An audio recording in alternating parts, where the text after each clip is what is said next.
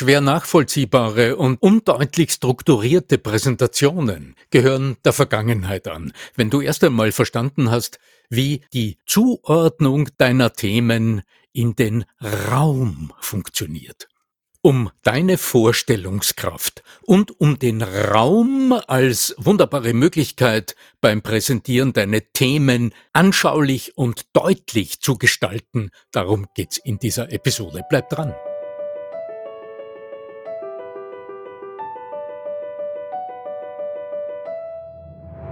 Der Ton macht die Musik. Der Podcast über die Macht der Stimme im Business. Mit Arno Fischbacher und Andreas Giermeier. Für alle Stimmbesitzer, die gerne Stimmbenutzer werden wollen.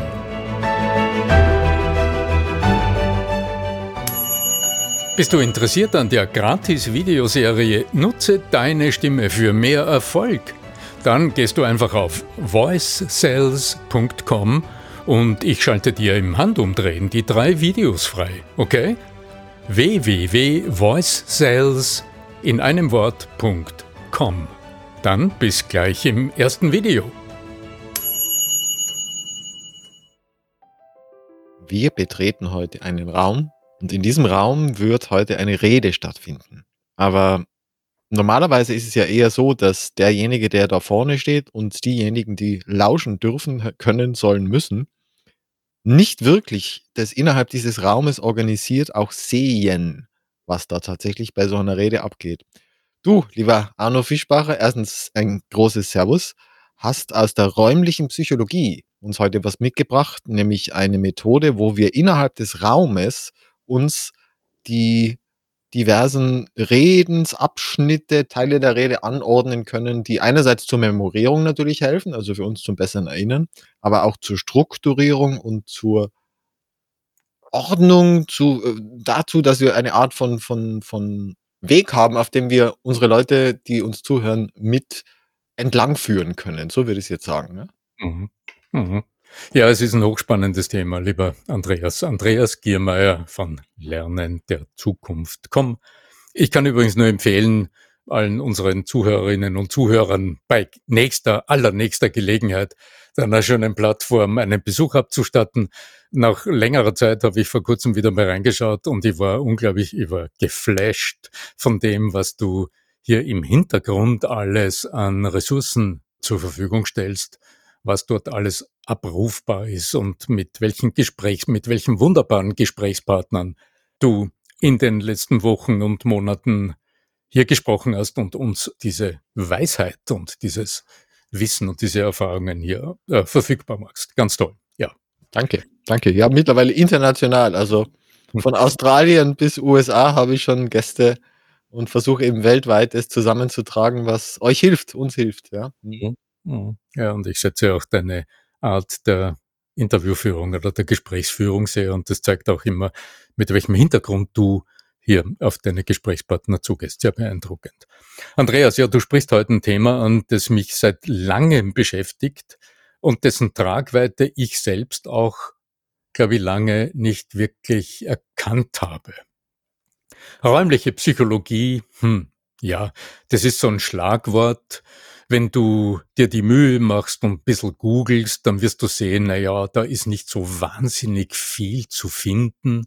Unter dem Stichwort räumliche Psychologie, du findest mal das eine oder andere Buch und meist findest du als Erklärung, womit man sich da beschäftigt, nichts anderes als die alte Geschichte mit den Distanzzonen. Also ich habe gerade neulich nochmal nachgeschaut und habe nochmal geschaut, was finde ich da, wenn ich nach räumlicher Psychologie suche. Proxemik ist der, der Fachbegriff dafür. Dann stößt du als allererster auf alle möglichen Ratgeber, die dir sagen, wie sind zumindest in unserem Kulturkreis die Distanzzonen gestaltet. Also wie weit entfernt fühlt man sich wohl? Wie ja, vielleicht suchst du nach den falschen Begriffen. Also ich kenne da schon mehr. Also allein schon über die ganze NLP-Schiene und Hypnose, da gibt schon einiges. Also in der, in der Therapie, da wird auch visuell angeordnet, wo bestimmte, zum Beispiel, es gibt ja diese Timeline-Arbeit, wo du, wo Mhm. du dann siehst, die Timeline liegt vor dir, auf der Seite, hinter dir, neben dir. Da schiebst du Ja, die Timelines irgendwie hin und her und da verändert sich dann Dramatisches. Also bis hin zu Traumata, die da äh, plötzlich äh, sich beginnen zu lösen. Ja. Ja. Mhm. Ja. Da ist in der, in der räumlichen Psychologie schon ein, das heißt halt nicht so. Oder ich kenne es auch aus der Verkaufs, äh, von Verkaufstechniken, wo du dann irgendwelche Dinge an die Wand äh, den, den Leuten vors Auge hin platzierst, also im Ge vors geistige Auge und dann plötzlich dein Produkt dahin schiebst. Ja, also gibt da ganz wunderbare, also Richard Bandler und ähnliche äh, spielen sich da ein bisschen damit. Ja. Und das ist aber eher so in den Advanced-Kursen der, der, der Hypnose oder, oder NLP-Geschichten. Ja. Mhm. Mhm. Das Interessante dran ist ja, dass offensichtlich wir im Alltag gar nicht mitbekommen, wie sehr wir in räumlichen Kategorien denken. Mm. Mm. Also wie sehr, äh, welche große Rolle der Raum als Kategorie im menschlichen Denken eine Rolle spielt. Ich bin, wie es halt aus meiner Laufbahn heraus ähm, immer wieder so eigenartig vor sich ging, ich bin relativ früh als Sprecher auf dieses Thema gekommen. Schon ganz früh, da habe ich noch gar nicht als Trainer gearbeitet, sondern war noch als Schauspieler beschäftigt im Theater und habe äh, hatte eines Tages die Aufgabe von einem Radiosender Nachwuchswerbesprecher zu trainieren. Und die Aufgabe dort besteht ja darin, Texte so zu interpretieren, dass du als Zuhörer gut zuhören kannst und dass es auch meist in 20 Sekunden das Werbespot-Format hineinpasst. Und stell dir vor, du hast äh, hier ein Manuskript in der Hand, da steht ein Text drauf und vor dir ist das Mikrofon und das liest du jetzt gewissermaßen, um es, ähm, damit es am Ende zu einem Tonfeil wird, das man abspielen kann. Was siehst du vor deinem geistigen Auge? Ja, genau, du siehst einen Menschen, der hat einen Zettel Papier in beiden Händen, hält sich gewissermaßen an diesem Zettel Papier fest und spricht. Und das Einzige, was sich dann bewegt, ist der Kopf, der ein bisschen Nachdruck gibt. Und sowas Ähnliches siehst du wahrscheinlich auch ähm, bei ganz vielen Menschen, die präsentieren. Die stehen etwas äh, gestresst vielleicht, dadurch sind die Schultern gespannt und äh, die Ellbogen, Körper und das linke und das rechte Seitenruder bewegt sich kaum. Ja, und ich habe schon damals, äh, war mir klar aus meiner eigenen Praxis, dass die Interpretation eines Textes nicht nur die geistige Fähigkeit zum Verstehen, zum Durchdringen des Textes braucht, sondern dass es die gestische Gestaltung dieses Textes benötigt. Naja, mittlerweile weiß man ja auch aus der Lernforschung, aus der didaktischen Forschung, dass beispielsweise bei Sprachenlernen, da gibt es Studien dazu, ich glaube von der Manuela Macedonia auch, also die da in Österreich ist, Mhm. ähm, dass du, wenn du Sprachvokabeln zum Beispiel lernst und die verbindest jeweils mit irgendeiner Gestik, dann werden die, ich glaube, um, um, um 300 Prozent mehr behalten als die, die ohne Gestik gelernt wurden. Also dramatische Zahlen halt. Ich weiß, dass die Zahlen wird sicher falsch sein, aber es war, war so beeindruckend hoch, dass ich mir gedacht habe, echt jetzt? Ja. Die Mhm. Verbindung, wie du sagst, Gestik und, und, und, und Sprache, eine so dramatische Wirkung im Gehirn hat, ja. Betrachte es einfach auch von der umgekehrten Seite. Der Sprechprozess selbst ist ja ursächlich ein Bewegungsprozess. Naja, Also- bei, den, bei vielen, die ja dann an und nuscheln, ist ja dann noch ganz, viel, ganz viel weniger Bewegung, ja. Naja, wenig Bewegung, aber äh, das, erste, das Erste, was du im menschlichen Gehirn messen kannst, wenn ein Mensch den Impuls verspürt zu sprechen, das ist im präfrontalen Kortex, also dort, wo das Bewegungszentrum sitzt, wirst du eine Aktivität im prämotorischen Kortex wahrnehmen. Also in jenem kleinen Bereich, von dem heute gesagt wird, das wäre auch jener Bereich, wo die Spiegelneuronen sitzen. Dort werden die Sprechimpulse, dort entstehen die Sprechimpulse, die dann zu ganz komplexen Bewegungen führen, die am Schluss auch den Ton und die Sprache, also unser Sprechen ergeben. Das allererste, was sich übrigens bewegt, wenn du dich jemandem zu, also wenn du sprichst, ist die Zuwendung zum anderen. Das wäre schon mal die erste Bewegung. Und das, was aus dieser Zuwendung heraus entsteht, noch bevor überhaupt ein Ton hörbar ist, ist die Bewegung einer Hand, also der Geste. Drum heißt's im Tonstudio auch Geste vor Wort. Lass deine Hand sich zum Zuhörer bewegen, bevor du noch die Stimme einsetzt. Lass also aus deiner Handbewegung den Tonfall entstehen. Und jetzt sind wir indirekt genau bei der großen Bedeutung der räumlichen Psychologie. Wenn deine Hand nämlich immer dieselben Bewegungen macht, was du bei Vorträgen oft siehst, wenn jemand das Vorbereitete gewissermaßen doziert, dann wirst du so eine Hand wie bei Karate sehen, die immer so nach unten hackt und Hackfleisch aus der Luft irgendwie machen will. Oder den Zeigefinger, der immer dieselbe Bewegung macht. Oder beide Hände, die sich parallel bewegen. Und die Bewegung erzeugt den Tonfall. Also wird es gleichförmig, weil du immer denselben Tonfall hörst. Im Tonstudio wenn du jetzt einen Werbespot oder auch ein Hörbuch einsprechen willst, dann brauchen die Zuhörer natürlich das krasse Gegenteil von Eintönigkeit, sondern möglichst Abwechslung. Am besten sogar noch Rollenspiel, ja, auf eine gewisse Art und Weise, ja. Genau, genau. Und diese Abwechslung kommt aus deinen Bewegungen, also aus deiner Gestik. So, und jetzt spielt der Raum eine Rolle, weil das, äh, worüber wir heute ja sprechen wollen, ist, wie unterstützt du dich beim Präsentieren durch ein neues Verständnis des Raums, in dem du deine Themen dir klar vorstellst und auf die du Bezug nehmen kannst? Fangen wir mit dem kleinen Einmaleins an. Jemand fragt dich äh, oder du willst erklären, was deine drei wichtigsten, deine drei liebsten Urlaubsdomizile sind. Wie würdest du es gut erklären wollen?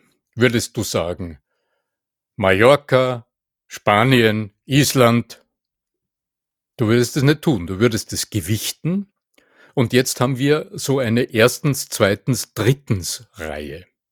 Und auch während ich jetzt spreche, weil ich darauf achte, fällt mir auf, dass ich dieses erstens, zweitens, drittens mit jetzt gerade mit meiner linken Hand in die Luft male. Des Erstens war jetzt bei mir weiter oben, erstens. Des Zweitens ist darunter und des Drittens bildet noch einmal darunter den Abschluss? Ich würde es ganz anders kategorisieren. Ich würde dann sagen, einerseits, also ich würde entweder sagen warm, kalt, also dann so, also die auseinander, ich mache jetzt die Bewegung von, von, von der Mitte mit meinen Händen in beide Richtungen, habe ich beide Hände und auf der einen Seite wären die, die Länder, wo ich sage, okay, da interessiert mich die Kultur und auf der anderen Seite würde ich sagen, ja, da will ich eigentlich nur am Strand liegen oder so, ja. Wunderbar, dann hast du dann hast du jetzt den Punkt zwei angesprochen. Also erstens, zweitens, drittens. Eine Variante. Mhm. Dieses oder jenes, mhm. das wäre das, wovon du jetzt gesprochen hast. Und hier gewichtest du mit beiden Händen, die uns ja angenehmerweise zur Verfügung stehen, und nimmst das eine in die eine Hand und holst mit der anderen Hand jetzt die Möglichkeit dort ab und zeigst ganz deutlich, auf der anderen Hand ist dieses. Ja, in one, Island gibt es jetzt nicht so viele Strände zum Liegen. Ja? Hm? Aber äh, im Englischen würde man also vielleicht auch sagen, in one hand this, in one hand that, in the other hand that. Ja? Also auf der einen Seite dieses, auf der anderen Seite das und dann hast du es im Raum von links und rechts gewertet. Eine weitere Möglichkeit aus dem Alltag, also das setzt immer voraus, so wie wir jetzt gerade drüber sprechen, ist das ja das ganz normale impulsive Sprechen. Im normalen Alltag fällt uns ja nicht auf, dass wir uns die ganze Zeit so verhalten. Weil Sprache, Sprachmuster und diese Gegenüberstellungen, also diese unterschiedlichen Gliederungsmöglichkeiten, Gestaltungsmöglichkeiten der Sprache in uns sind und wir impulsiv nutzen. Naja, wir, wir dürfen es ja lernen und verändern. Also ich habe da schon einiges in meinem in den letzten paar zehn Jahren vielleicht verändert an meiner Art, wie ich auch im Alltag spreche. Schlicht, weil ich es anders gelernt habe, bei spannenden Leuten wie dir und Ähnlichen, ja. Ja, ich, ich denke, als, Ja, als ja. Kind würdest du, als Kind würdest du automatisch deine Hände nutzen, wenn Ja, du eh.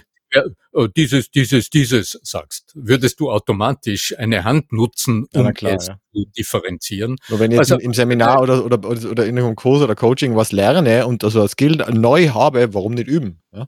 Ja, ganz genau. Aber Ja. dann kannst du auf das zurückgreifen, was, wa- was im Grunde in dir angelegt ist. Also du lernst ja nicht etwas wirklich Neues, sondern der Großteil dieser Lernprozesse, ich sehe das als Coach jeden Tag, würde ich meinen Kunden sagen, okay, sie müssen jetzt etwas ganz, ein ganz neues Verhalten erlernen. Puh, ja, also Da schreckt es sich einmal. Ja. streicht es sich mit Grund, Ja. weil du weißt aus der Forschung, wie viele Wiederholungen es braucht, um ein völlig neues Verhalten zu verankern und dann auch noch zu automatisieren. Also da, da können wir diesem- unsympathisches Verhalten ist dann noch Ja. eher. Ich, ich spreche immer vom kalten Duschen. Das ein anderes Thema. ja, genau. Aber da ist eher die Frage, wie kannst du das, was bereits in dir ist, also was da ist, was dir aber nicht bewusst ist und was du dir nicht genehmigst, gewissermaßen, wie kannst du dir das erlauben, so dass die Ressourcen, die an sich in dir sind, dir dann zur Verfügung stehen. Und dann hast du sie aber bewusst zur Verfügung. Lass den Italiener in dir raus. Dann kannst du sie wirklich auch einsetzen. Weil Dann kannst du Sizilianer, den stellt man sich ja eh so vor. Ja, so immer gestikulierend und da und da. Und das ist ja schon die halbe Miete, oder? Ja, es ist nicht nötig, dass du dein Naturell, dass du jetzt sagst, ich muss zum Italiener werden, aber, aber, Zum Italiener gehen, da hat man gutes Essen. Dann, aber es ist gut, der Gedanke ist deswegen so treffend, Mhm. weil die Vorstellungskraft öffnet die Schleusen. Mhm. Mhm. Also auch wenn du sagst, sprich wie ein Italiener, dann heißt es ja nicht, werde zu einem Italiener, sondern stell dir diesen prototypischen Italiener vor mit großem Ausdrucksradius, ja? Und wenn du ihn dir nur vorstellst, dann wird sich dein Ausdrucksradius, deine, die Amplitude deiner Bewegungen wird sich automatisch ein bisschen öffnen. Das Extremum in dem Fall äh, habe ich natürlich Thomas Gottschalk. Also der dann mit, mit breiten Armen und lauter Stimme und dann schon, also der, der ist ja, der ist ja rauskommen, der hat ja die Welt umarmt. Also das ist ja, Ja, Profi. ja, wenn nicht er, wer dann, ja klar. Ja. Und das wäre auch ein bisschen übertrieben für den durchschnittlichen äh, Vortrag. Ich glaube, da würden die Leute dann eher abdrehen als, als zuschauen, ja. ja. Mit der Intensität, die wären, die wären, das wäre zu viel für so ein Meeting. Ja, es ist eine Rolle. Gottschalk hat eine Rolle. Das ist ja in der Präsentation so nicht gefragt. Genau, Also ich sage aber trotzdem diese, diese Leichtigkeit, diese Intensität, diese auch Lockerheit, die er mit rüberbringt, weil gerade wenn wir äh, in, in der letzten Episode über juristische Themen gesprochen haben, dann ist ja auch häufig diese, diese, äh, dieses, dieses ganz enge und, und, und diese nur strukturell und so, sondern auch das Zulassen dieses Gefühls, eigentlich sind wir alle glücklich da. So diese, diese Positivität auch immer subkutan mitgebend. Finde ich schön. Ja. Ich meine, ja. vom Thema abhängig, wenn wir jetzt über Trauerreden reden, aber, es, aber von dem Ja, ab, ja, ja. es gibt Grundlagen dafür. Also es gibt Elemente dafür in der Körpersprache, im Bewegungsausdruck, die, egal äh, über welchen Anlass wir sprechen, immer eine wesentliche Grundlage sind. Mhm, mhm. wenn du dialogorientiert kommunizieren willst, wenn du von mir, wenn ich von mir zu dir spreche, dann werden meine Gesten immer wieder meine Dialogbereitschaft zeigen. Dann wirst du von mir immer wieder die nach oben geöffnete Hand sehen, die sich dir zuwendet, die gibt, aber auch wieder das Feedback nimmt. Palm up heißt es im Englischen, also Handinnenfläche nach oben, ja.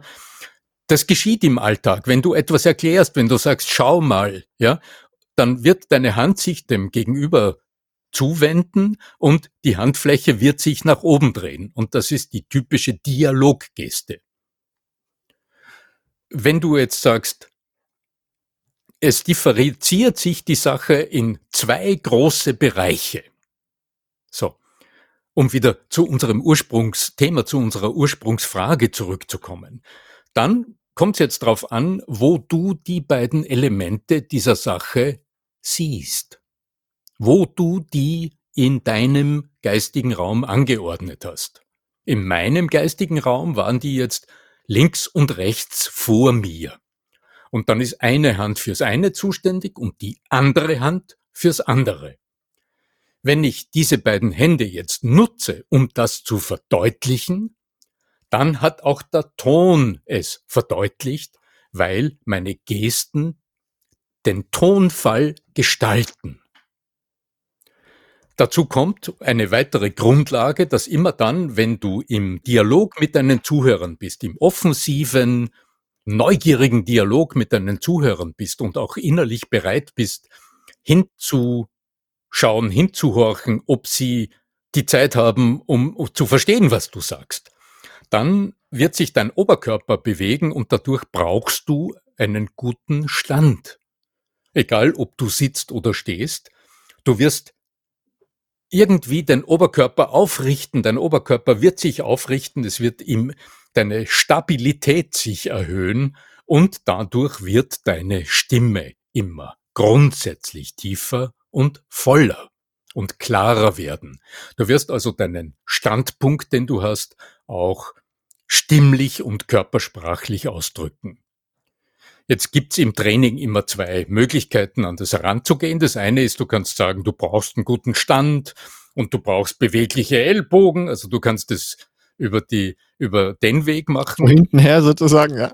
Ja, ist eine Möglichkeit und ich denke, es ist gut, das muss man wissen, also ich denke, als Profi, als Kommunikationsprofi gilt es, da einfach ein paar Dinge, grundlegende Dinge zu wissen. Aber jetzt in der praktischen Anwendung scheint es mir wichtiger, dem anderen etwas verständlich machen zu wollen und vorher zu überlegen, wo in meinem geistigen Raum habe ich diese Elemente geparkt? Wo geht's mit erstens los? Und wenn ich die Hand dorthin tue, wenn ich sage, erstens, dann weiß ich, wo es ist und das wird mich nicht mehr verlassen. Ich äh, nutze in, in meinen Seminaren was sehr Anschauliches, Einfaches. Ich strecke meine Hand nach oben links aus und sag, nimm mal an, du bewegst dich mit dem Auto von Frankfurt über München, dann geht's weiter, jetzt übernimmt die nächste Hand, es geht weiter nach Salzburg, und von Salzburg, es ist zwar schon spät, aber du denkst dir, das schaffe ich, geht's dann nach Wien. So. Vielleicht kannst du geistig mitvollziehen, wo meine Hände jetzt waren. Wenn ich dich von Frankfurt abgeholt habe und es ging herunter nach München und dann ein bisschen hinüber schon nach Salzburg und von Salzburg noch ganz gestreckt rüber über die Westautobahn mit dem Auto nach Wien. Genau, so. Und wenn ich dir so erkläre, dann siehst du vor deinem geistigen Auge vielleicht die Wegstrecke, aber de, der Ton signalisiert dir, wo ich diese einzelnen Orte im Raum aufgefädelt habe. Ja, und in der Regel hat man ja auch visuell noch den Anker mit dazu, dass man es zeigen kann. Ja. Weil man äh, also vor Publikum kann man es zeigen, ganz genau. Ja, wenn du jetzt nur übers Mikrofon agierst, dann musst du umso deutlicher äh, sprechen, damit der mangelnde visuelle Kontakt durch die besondere Deutlichkeit deiner Sprechweise substituiert, also ausgeglichen oder ergänzt wird.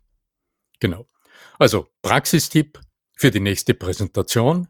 Überleg dir, wo in deinem geistigen Raum sind die Elemente deiner Präsentation angesiedelt.